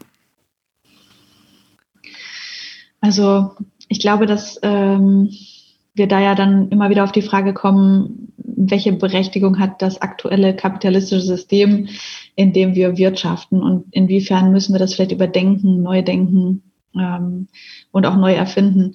Und ich glaube, dass das Interessante ist, dass wir ja gerade in Europa und auch ganz insbesondere in Deutschland schon Wurzeln haben einer sozialen Marktwirtschaft, die ähm, eben nicht nur diesen Regeln des Shareholder-Kapitalismus gehorcht hat. Ich glaube aber, dass natürlich auch im Moment durch ähm, die aktuellen Entwicklungen, dass wir immer mehr multinationale Konzerne haben, die äh, hier aktiv sind und die hier wirtschaften und die auch zum Beispiel mit Daten ähm, ganz neue Macht haben, dass wir dadurch natürlich auch immer mehr ähm, in so ein amerikanisiertes System gekommen sind, in dem äh, viel mehr dieser Shareholder-Kapitalismus äh, gelebt wurde ich glaube, dass es vielleicht manchmal gar nicht so viel neu erfinden ist, sondern ein Rückbesinnen. Ähm, denn wir haben eigentlich in Deutschland schon sehr gute Strukturen einer sozialen Marktwirtschaft.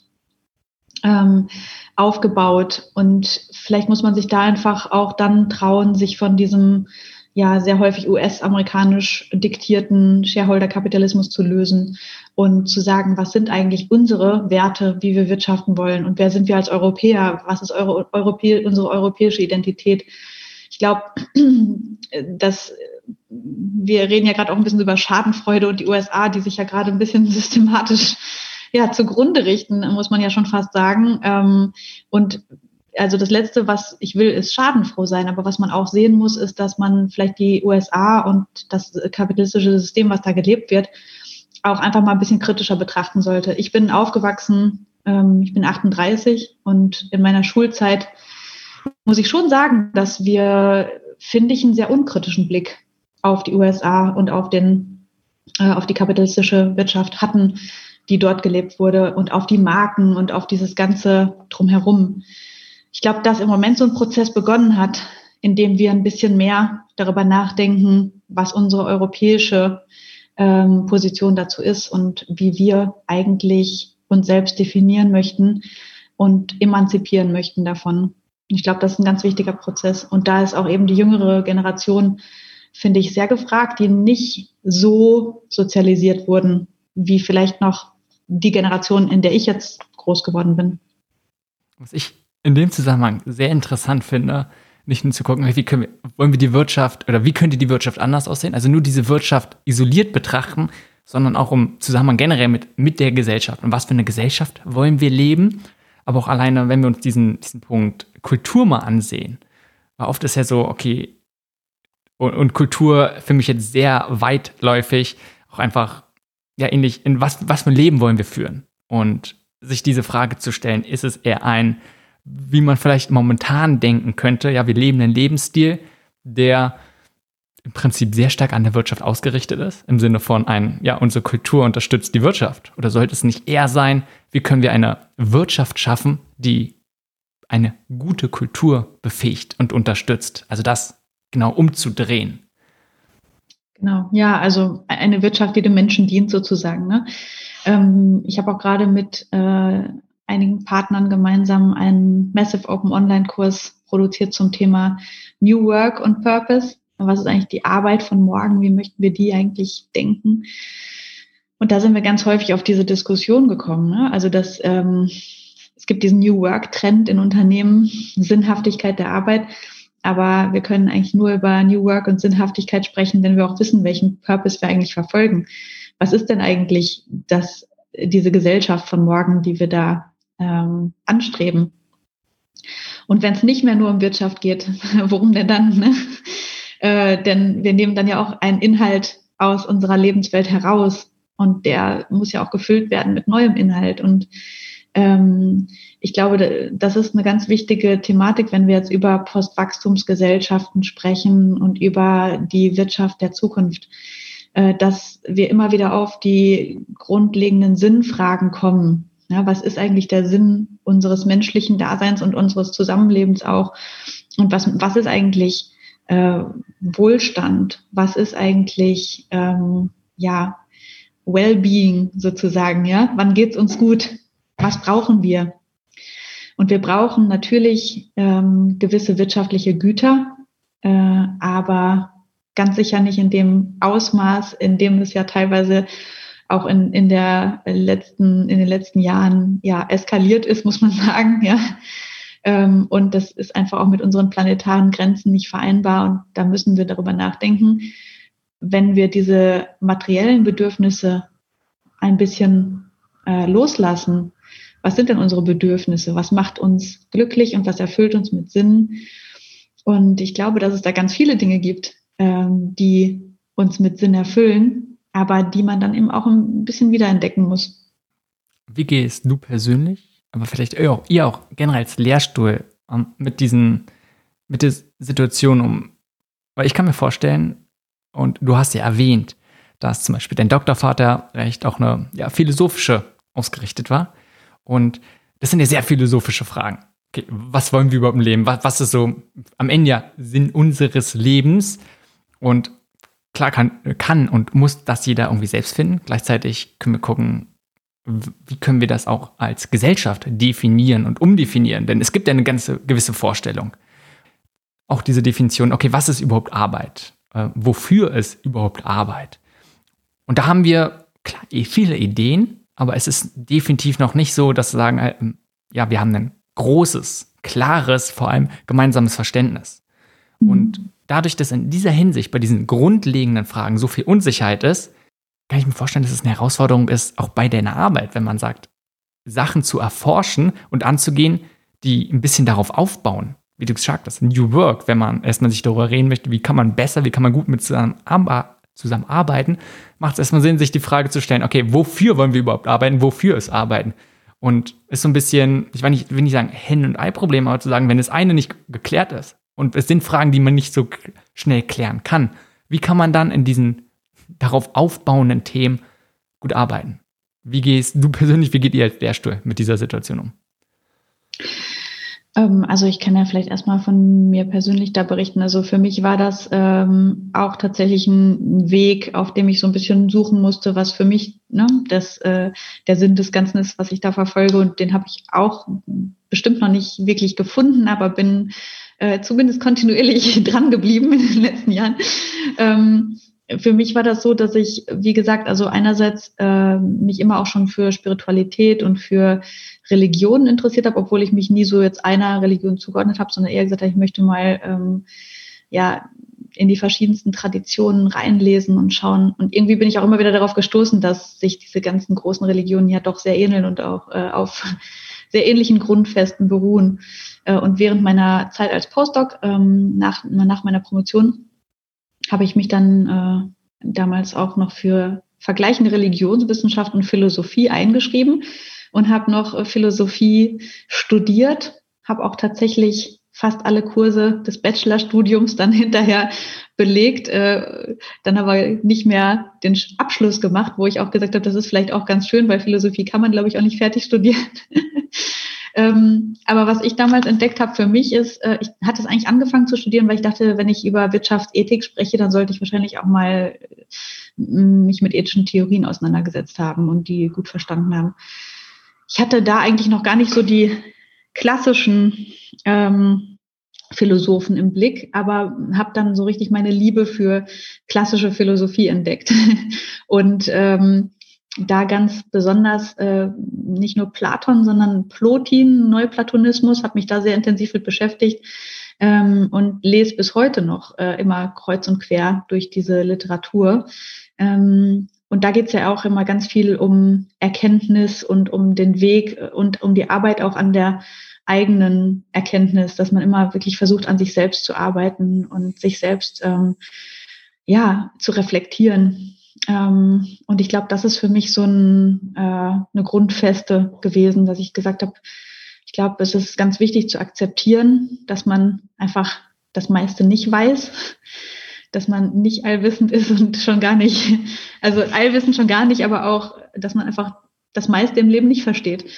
Ähm, aber dass man versuchen kann, ähm, auf diesem Weg an sich zu arbeiten und äh, durch so eine Art ja Achtsamkeit auch immer wieder einen Schritt weiterzukommen und besser zu verstehen, wer man sein möchte in diesem Gesamtgebilde der Gesellschaft und was man beitragen kann. Und ich glaube, das ist für mich immer so ein bisschen der, ähm, ja, der Leitgedanke gewesen. Hm?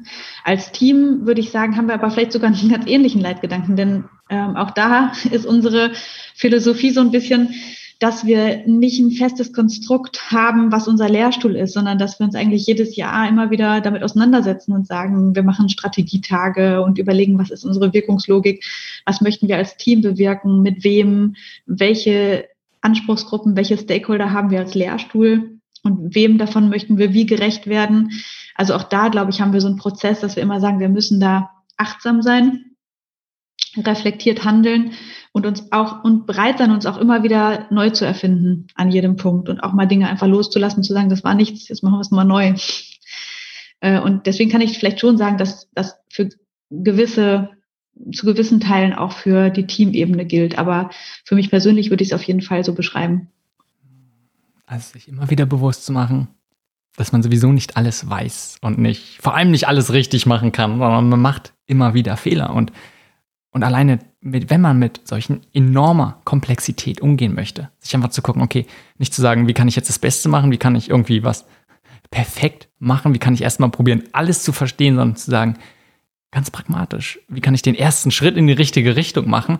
Und klar, ich möchte nicht jeden Fehler machen, aber zu gucken, erstmal verinnerlich zu sagen, ja, es ist irgendwie Teil des Prozesses und zu schauen, wie kann ich mit den gegebenen Informationen, mit den gegebenen Ressourcen, die ich habe, das Bestmögliche halt einfach daraus machen gibt ja immer dieses Bild, ähm, dass wenn du vor einem riesigen Berg Arbeit stehst, sagen wir mal, äh, die Küche ist völliges Chaos nach einer Party und du denkst so, oh Gott, oh Gott, das kann ich niemals alles aufräumen. Oder in dem äh, Kinderfilm Momo, da gibt's ja den Straßenfeger, der diese ganz lange Straße vor sich sieht und sagt, wie soll ich das schaffen? Und dass man es eigentlich nur schaffen kann, wenn man mit dem ersten ähm, mit dem ersten Meter Straße anfängt oder mit dem ersten Teller, den man spült. Ne?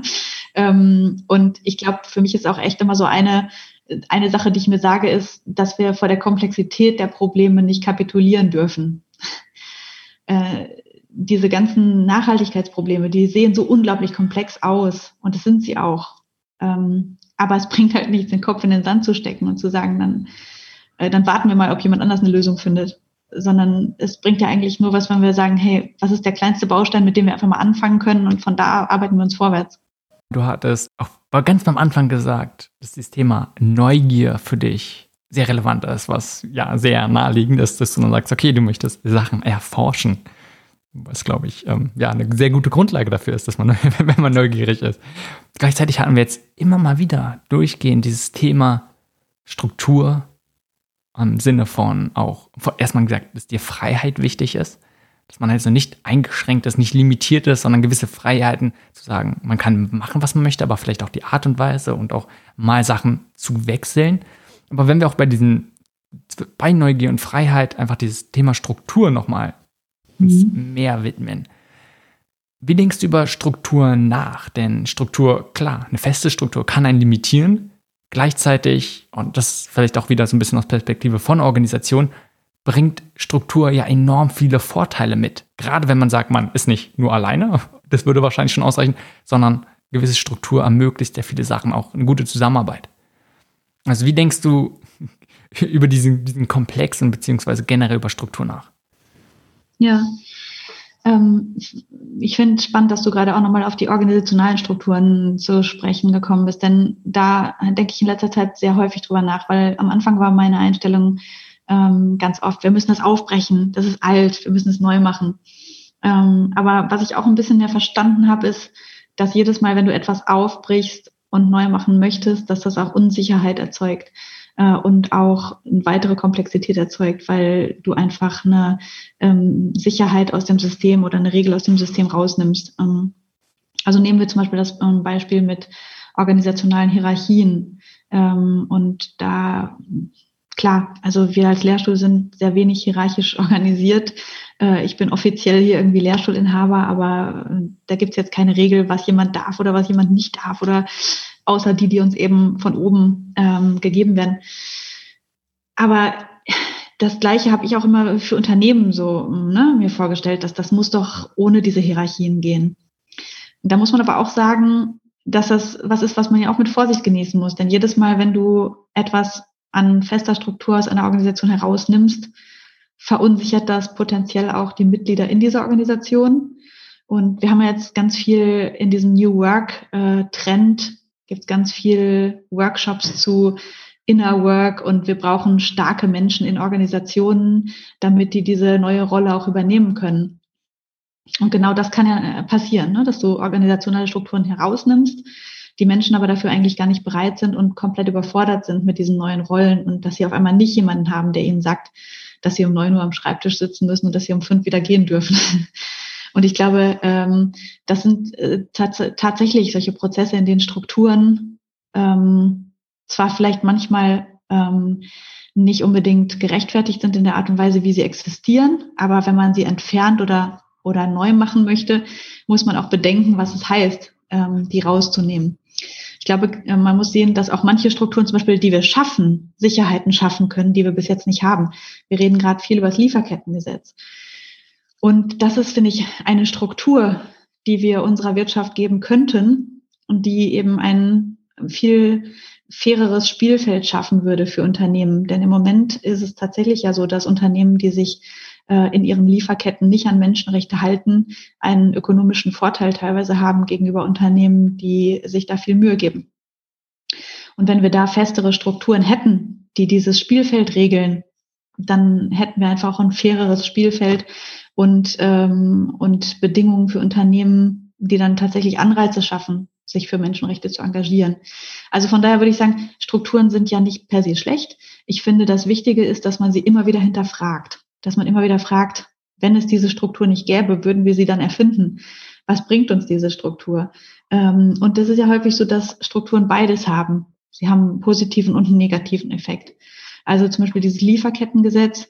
Auf der einen Seite bringt uns das ein Level Playing Field für Organisationen. Auf der anderen Seite bringt es einen Bürokratieaufwand und Kosten für Unternehmen mit sich. Und dann müssen wir darüber nachdenken, wie können wir das Positive bekommen, ohne zu viel von dem Negativen. Und da auch vielleicht als Beispiel BSF, Sauri Dubour im Vorstand der BSF hat das ganz schön vorgerechnet. Sie hat gesagt, sie haben 70.000 Lieferanten. Wenn Sie jetzt ein Lieferkettengesetz bekommen, wo Sie zehn Indikatoren berichten müssen, dann sind Sie bei 700.000 Indikatoren. Wenn wir jetzt ähm, Europa uns anschauen, dann hat Frankreich zum Beispiel schon ein Lieferkettengesetz, wir noch nicht.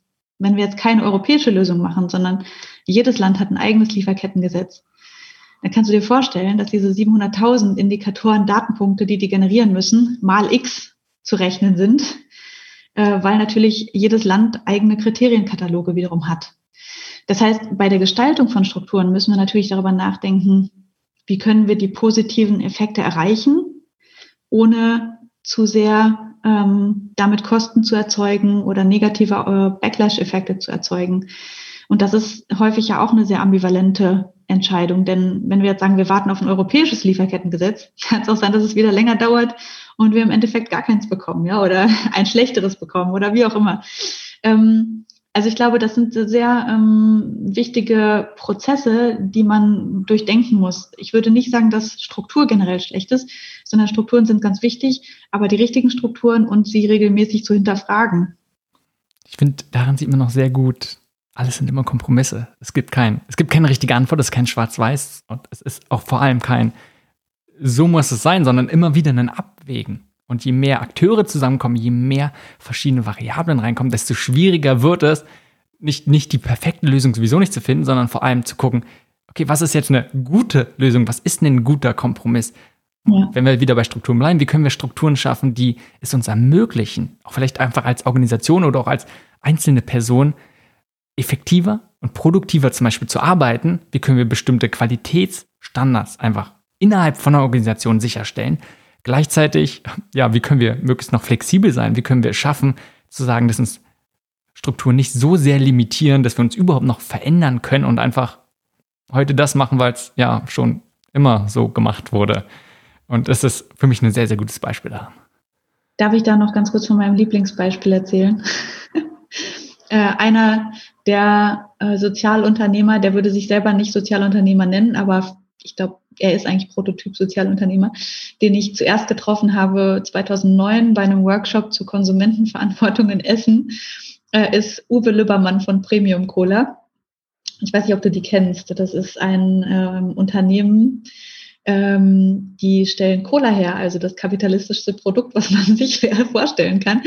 Und die Geschichte dahinter ist, dass Uwe, der Gründer, ähm, sehr gerne Afrikola getrunken hat und Afrikola hat dann das Rezept geändert, ohne die Kunden zu informieren. Und er hat dann äh, vor fast 20 Jahren in seiner Badewanne gelegen und seine Afrikola getrunken und gemerkt, die schmeckt ganz anders. Und hat sich dann bei dem Konzern dahinter beschwert und gesagt, hey, wie könnt ihr das machen? Ihr könnt doch nicht einfach das Rezept ändern, ohne mich als Kunden zu informieren. Ich bin doch Teil des Unternehmens. Und dann haben die gesagt, ja, es tut uns leid, aber es ist unser Rezept und das machen wir nicht mit Kunden darüber sprechen. Und dann hat er damals gesagt, das kann nicht sein, hat sich äh, tierisch aufgeregt und hat gesagt, ähm, er hat dann irgendwie den Tipp bekommen, dass diese Rezepte eigentlich frei verfügbar sind und dass er einfach nur einen Abfüller finden muss, der ihm sein Originalrezept braut. Hat dann damals Original Cola, die er haben wollte, gebraut, 1000 Flaschen für seine Freunde und sich und hat es dann Premium Cola genannt. Und jetzt ähm, gibt es Premium Cola seit fast 20 Jahren und äh, wir waren letztes Jahr gerade noch äh, in der Geburtsstätte in Hamburg im Golden Pudel Club Und was die gemacht haben, ist, die haben sich jeden Sonntag einfach zu einem Stakeholder Roundtable getroffen und haben alle an einen Tisch geholt. Also den Abfüller, den Lkw-Fahrer, den Konsumenten etc. Und haben von Anfang an alles gemeinsam konsensdemokratisch entschieden und haben das geschafft, das bis heute zu tun. Ähm, und äh, sagen natürlich auch selber, die Entscheidungen dauern teilweise länger. Die haben mittlerweile ein Netzwerk von, ich glaube, 1700 kommerziellen Partnern, äh, organisieren sich über ein Online-Kollektiv, ähm, über eine Plattform.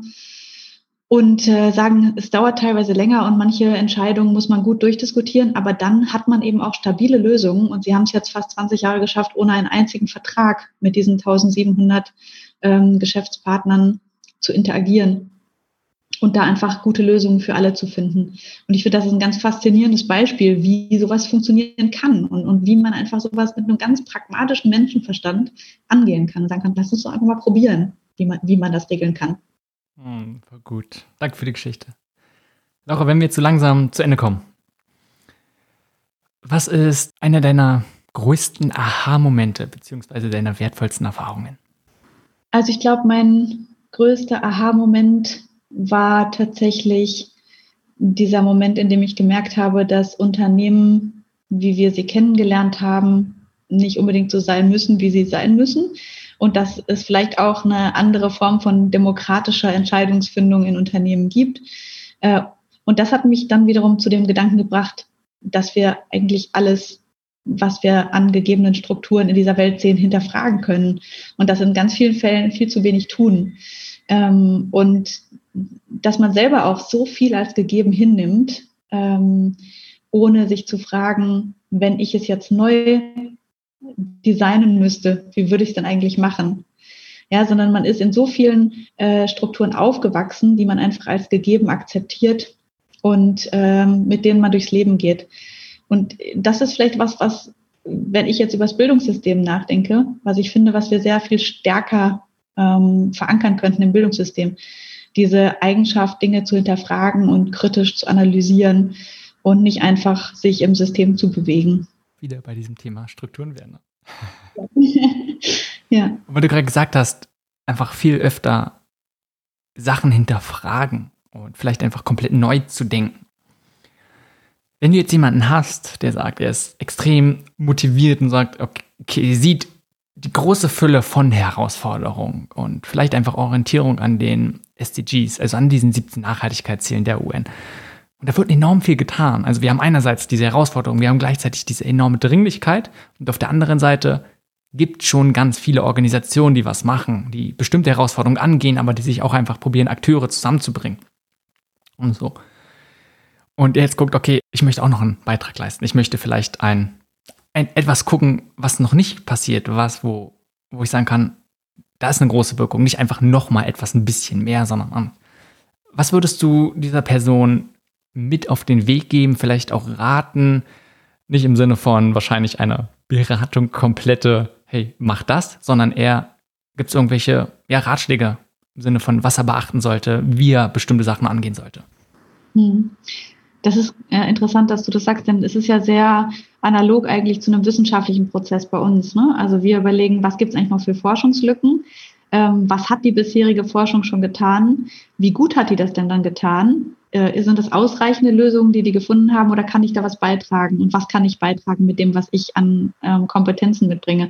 Und genau das macht ja eigentlich ein Sozialunternehmer. Ne? Der sieht ein Problem, das er lösen möchte, überlegt sich, welche ähnlichen Lösungen gibt es schon also es ist ganz witzig. Wir haben ja auch solche Inkubatorenprogramme hier bei uns am Lehrstuhl, wo wir dann Studis einfach mal auf die Reise schicken und sagen, überlegt euch ein soziales Problem, fall in love with a problem und dann überlegt euch eine mögliche sozialunternehmerische Lösung dazu. Äh, interessant, dass ähm, ganz häufig die Studis diese sehr salienten Themen in der Gesellschaft sich nehmen, also Plastikmüll in, in den Ozeanen oder Klimaproblematik. Manche nehmen sich eher exotischere Themen vor. Wir hatten ein Team zum Beispiel, das sich ähm, ähm, das, die Problematik der Obdachlosigkeit angeschaut hat und gesagt hat, wie können wir eigentlich zum Beispiel eine App entwickeln, um Obdachlose in ihrem Alltag, alltäglichen Leben zu unterstützen. Ähm, das finde ich ganz interessant schon mal, dass man sagt, man sollte vielleicht nicht unbedingt immer auf die Themen aufspringen, an denen gerade alle basteln, sondern sich vielleicht auch mal über die Gruppen in der Gesellschaft Gedanken machen, die häufig so die Silent Stakeholders sind, ja, die nicht so gesehen werden. Und da gibt es ganz häufig Bedarfe, die vielleicht noch nicht so häufig adressiert wurden und wo noch nicht so viele Leute dran arbeiten. Aber auch wenn man an Themen arbeitet, an denen viele arbeiten, äh, muss man sagen, dass ja teilweise die Lösungen noch nicht optimal sind und das auch durch einen Prozess da, in dem man sich gegenseitig challenged und schaut, was machen die einen, was machen die anderen, dass man da diese Lösungen noch vorantreiben kann. Ähm, ich glaube, ja, ihr habt ja, ähm, du hast ja auch gesagt, dass du bei Project Together involviert bist. Ihr habt da ja sehr schöne Strukturen geschaffen, um so ein, ähm, ja, im Endeffekt äh, so ein Trichtermodell zu machen, ja, wo mit vielen Ideen am Anfang äh, gestartet wird und dann schaut man eben, welche Ideen kristallisieren sich als die besten Lösungen heraus. Ich glaube, in die Richtung äh, müssten wir uns natürlich als Gesellschaft auch immer mehr bewegen, ne? dass wir sagen, wir versuchen einfach in so einem Design Thinking Prozess ähm, am Anfang mit der äh, Empathie für das Problem und für die Zielgruppen zu starten und zu überlegen, was haben wir für Bedarfe, dann ganz kreativ zu sein und auch mal alles zuzulassen, die verrücktesten Ideen äh, und dann aber wirklich in einem ähm, Step-by-Step äh, Approach zu schauen, was ist denn eigentlich die beste Lösung für dieses Problem. Und als individueller Sozialunternehmer ähm, würde ich tatsächlich sagen, macht es vielleicht auch Sinn, mal einfach über Probleme nachzudenken, die noch nicht so im Fokus stehen. Ähm, denn ich habe das Gefühl, dass viele immer mit der Horde auf die ganz, ganz typischen Probleme loslaufen. Ne? Also nochmal vom, letztendlich ist das so ein bisschen, ja, ja, Meta, sag ich mal, wie geht man generell an, an solche Sachen? Wie könnte ein Vorgehen sein? Und dazu gucken, okay, welche Probleme gibt es überhaupt? Was ist ein Problem, was mit mir resoniert? Aber wo es halt wirklich ein Problem gibt, zu schauen, was sind dort die Bedürfnisse? Also was sind wirklich die Herausforderungen? Sich dann auch anzugucken, welche Lösungen gibt es da vielleicht schon in diesem Bereich, aber vielleicht auch nochmal zu gucken, welche Lösungen gibt es, die es im anderen kompletten Bereich gibt, die irgendwie im Ansatz übertragbar sind. Und dann im nächsten Schritt zu schauen, okay, was, was, was fehlt? Wie könnte ein komplett anderer Ansatz aussehen? Und da gleichzeitig zu schauen, welche Ressourcen bringe ich mit? Und Ressourcen im Sinne von irgendwelche Kompetenzen, aber auch natürlich zu sagen, bringe ich vielleicht eine, ein Netzwerk schon mit? Habe ich Verbindung? Habe ich schon Partnerschaften oder zumindest Kontakte dazu? Und dann dadurch in diesem Vorgehen zu sagen, okay, wie könnte denn mein Ansatzpunkt sehen? Denn wirklich, wie gesagt, diesen Fokus auf ein Problem, nicht zu sagen, ey, ich habe irgendeine coole Idee oder äh, möchte irgendwas ins Leben rufen, sondern ja, es sollte schon ein Problem lösen und dann einfach zu gucken, äh, wie kann ich nicht einfach nur das machen, was es schon mal gibt, irgendwie ein bisschen anders, sondern eine komplett andere Herangehensweise, was dieses Problem deutlich besser löst im besten Fall. Und wir hatten es ja vorhin schon einmal kurz angesprochen. Ich finde immer sehr hilfreich dabei auch dieses Modell der Wirkungslogiken, ne? dass man das, ähm, du hast ein Ziel vor Augen, das ist deine Mission, das möchtest du hinterher erreichen. Was ist der Zustand der Realität in den nächsten paar Jahren, den du gerne, ähm, zu dem du beitragen möchtest? Aber dann, was ist denn die Kette ähm, dahin? Was brauchst du, um diesen Zustand zu erreichen? Also da gibt es ja dieses äh, Modell der IOI-Logik, ne? Input, Output, Outcome und Impact. Impact steht ganz hinten. Schreib dir den mal an die Wand und versuch mal von da zurückzugehen und zu sagen, wenn ich jetzt ein bestimmtes, einen bestimmten Impact erreichen will, was brauche ich für Outcomes? Was muss ich dafür für Outputs erzeugen und was brauche ich dafür für Inputs? Und bei den Inputs eben nicht nur Geld und Kreativität, sondern eben auch bestimmte ähm, Partnerschaften, Netzwerke, Förderer etc. Ne? Hm, ja, ich glaube, das Thema, du hast öfter schon äh, Wirkungslogik immer mal wieder angesprochen, ist, glaube ich, was sehr, sehr Wichtiges, sich einfach mal zu überlegen und vielleicht eine, im Prinzip eine Hypothese aufzustellen, mhm. wie kann ich Impact erreichen, sagt am Ende. Also was mache ich, auf welche Art und Weise wirkt das dann, dass es zum Schluss auch wirklich diese, diese Wirkung, diesen idealerweise vielleicht systemischen Impact hat und dann was verändert. Genau, ja.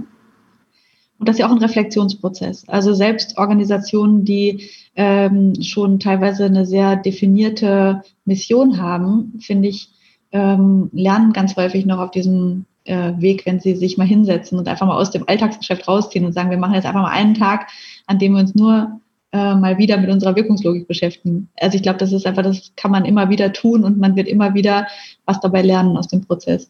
Ja, definitiv. Also ich denke, man sollte sich davon verabschieden oder gar nicht erst so rangehen zu sagen, man macht es einmal äh, und dann hat man es und genauso funktioniert es. Ja. Denn ja, ziemlich sicher nicht.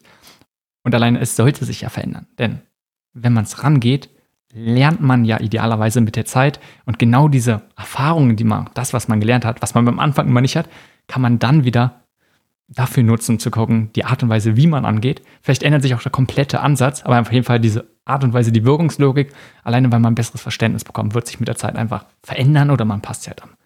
Mhm. Laura, gibt es irgendwas, wo du sagst, das möchtest du nochmal betonen? Oder darüber haben wir noch gar nicht gesprochen und das möchtest du einfach nochmal reinbringen? Das ist dir wichtig?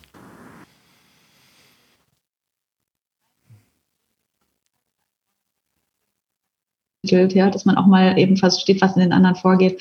Ich glaube, was wir häufig tun, wenn wir in dieser Changemaker-Welt unterwegs sind, äh, dann sind wir sehr stark in unserer Bubble ne? und äh, haben auch genaue Vorstellung, wie die Welt auszusehen hat. Und ich glaube, dass es immer unglaublich hilfreich ist, auch mal einfach aus dieser Bubble herauszutreten in die Realität und genau mit den hm, Personengruppen in Kontakt zu treten, die vielleicht das andere Lager vertreten und zu sagen, ich versuche einfach mal ähm, ein bisschen zu verstehen, was da, was da los ist und äh, so ein bisschen auch mehr ein realistisches Bild auf meine Bubble zu bekommen. Ja? Dann lerne ich nämlich häufig auch, dass vielleicht teilweise auch Dinge, Glaubenssätze, die wir in unserer Bubble vertreten, ähm, hinterfragt werden müssten. Und dann vielleicht noch, wir haben gar nicht eigentlich über Covid-19 und diese ganze Pandemie gesprochen, die wir im Moment erleben, aber ich glaube, dass eine Sache, die wir daraus ja lernen können, ist, dass ähm, eigentlich echt alles möglich ist, ja. Also im Negativen wie auch im Positiven und dass wir ganz häufig über Dinge sprechen. Ich meine, dass sowas wie so eine Pandemie passieren kann, das wussten wir schon Jahrzehnte. Aber dass es dann tatsächlich passiert und welchen disruptiven Charakter es hat, äh, das hat, glaube ich, keiner so wirklich verstanden. Und ich meine, das sagen wir jetzt auch ganz häufig, das wird nicht die letzte Krise sein, die wir als Menschheit zu bewältigen haben, aber wir müssen uns einfach bewusst sein, dass davon jetzt ganz, ganz viel auf uns zukommt, gerade im Bereich der Klimaproblematik. Ähm, und dass eben einfach ganz viel möglich ist, manchmal auch sehr schnell, was wir vorher nicht für möglich gehalten haben. Und ich habe in der Vergangenheit irgendwie häufig den Gedanken gehabt, ja, da ist, wird schon jemand sein, ein Politiker, der das regelt und der das in die Hand nimmt. Aber man muss halt einfach auch sagen, wir sind alle ganz, ganz wichtige Bestandteile dieses Systems und wir haben auch eine ganz wichtige Verantwortung, das mitzugestalten. Und gerade wenn wir in privilegierten Positionen sind, dass wir studiert haben, dass wir ein gesichertes Einkommen haben etc., dann finde ich, haben wir die Verantwortung, ähm, ja auch die Stimme zu ergreifen für Gruppen, die diese Privilegien nicht haben und mitzudenken, wie wir über diese Herausforderungen nachdenken, die jetzt in der Zukunft auf uns zukommen werden. Ich denke, das ist ein super Abschluss. Und alleine, weil es ja nochmal zeigt, ja, jeder von uns kann einen Beitrag leisten. Natürlich haben nicht alle die gleichen Möglichkeiten, aber wir haben enorm großen Möglichkeiten, einen Einfluss einzubringen. Und jeder von uns hat Optionen, viele. Jeder, allein wenn man das hier hört, hat man so viele Ressourcen, denen man sich oft gar nicht bewusst ist, wo man ganz schnell alleine mit den Menschen, mit denen man immer mal wieder Kontakt hat. Ansonsten kann man so viele Sachen einfach auf die Beine stellen, wenn man denn möchte und in dem Rahmen, wie man Sachen sowieso schon macht, einfach zu gucken, sich damit zu beschäftigen. Okay, wie kann man es vielleicht anders machen? Wie könnte man es wirklich besser machen? Und so wie du meinst, dadurch, dass jeder diese großen, enormen Möglichkeiten hat, haben wir alle, jeder einzelne von uns eine sehr, sehr große Verantwortung. Denn es ist nicht so, ist da oben einer von der Regierung, der, der macht das dann schon. Nee, so funktioniert's nicht. Und wie gesagt, das in den letzten Monaten haben wir auch gelernt, dass es so nicht funktionieren kann, dass Sachen da zu komplex sind. Aber wenn jeder und viele einfach immer mehr sagen, hey, sie sind Teil der Lösung, dann kann sich ganz, ganz viel bewegen. Und dann kann sich auf einmal ganz viel, sogar ganz schnell verändern, wo man sonst immer denkt, ja, eigentlich niemals, dass es so startet, wird nichts passieren. Und man sieht, doch, es geht, es kann, auf jeden Fall. Laura. Wenn man mehr über dich erfahren möchte, wenn man mehr darüber erfahren möchte, vielleicht auch, was ihr am Lehrstuhl macht, was ist die beste Anlaufstelle? Ja, ich habe ja vorhin schon berichtet, dass wir als Lehrstuhl einen YouTube-Kanal haben, auf dem wir versuchen, alles, was wir teilen dürfen, zu teilen. Das heißt, jedes Mal, wenn wir Gastredner haben, Konferenzen veranstalten, Workshops veranstalten, versuchen wir so viel wie möglich davon auch äh, einzufangen, so dass es eben nicht nur dieser privilegierten Gruppe der Studierenden der Uni Mannheim zugutekommt, sondern eben auch allen Interessierten draußen. Ähm, außerdem produzieren wir regelmäßig Massive Open Online-Kurse, die wir über verschiedene Plattformen auch immer frei zur Verfügung stellen. Das heißt, ähm, das ist auch eben eine Mission von uns, dass wir sagen, wir möchten gerade diese ähm, ja, dicken Mauern der Uni, wir sitzen hier im Schloss. Äh, das ja dann auch schon sehr symbolisch aufbrechen und auch so ein bisschen verfügbar machen, was wir hier an Wissen durch diese Dialoge generieren. Also wer da was wissen möchte, gerne auf unseren YouTube-Kanal schauen. Über Social Media posten wir auch regelmäßig, was wir so machen und auch gerne den direkten Weg wählen, uns mal schreiben und in Kontakt treten. Und über die Webseite von der Universität Mannheim, da gibt es ja eine extra Unterseite für euren Lehrstuhl für Sustainable Business. Ja. Äh, da sind, habe ich gesehen, alle sozialen Medien einfach auch verlinkt. Und da findet man dann die ganzen Kontakt. Das heißt, das werde ich auch nochmal verlinken. Ähm, ist von, von der URL nicht ganz so schön, sage ich mal, zurückzugeben. Aber bwl.uni-mannheim.de dann slash schons. Und da findet man es dann. Aber gesagt, ich werde es verlinken, genauso wie alle anderen Sachen, die wir besprochen haben, findet man alles in den Shownotes. Aura, vielen Dank für die ganzen Einblicke und vielen Dank für deine Arbeit. Danke für die guten Fragen. Das war Changemaker. Links zu erwähnten Ressourcen dieser Folge findest du in den Shownotes oder unter www.changemakerpodcast.de. Falls du diesen Podcast noch nicht abonniert hast, hole dies jetzt unbedingt nach damit du keine Folge verpasst. Bis zur nächsten Folge.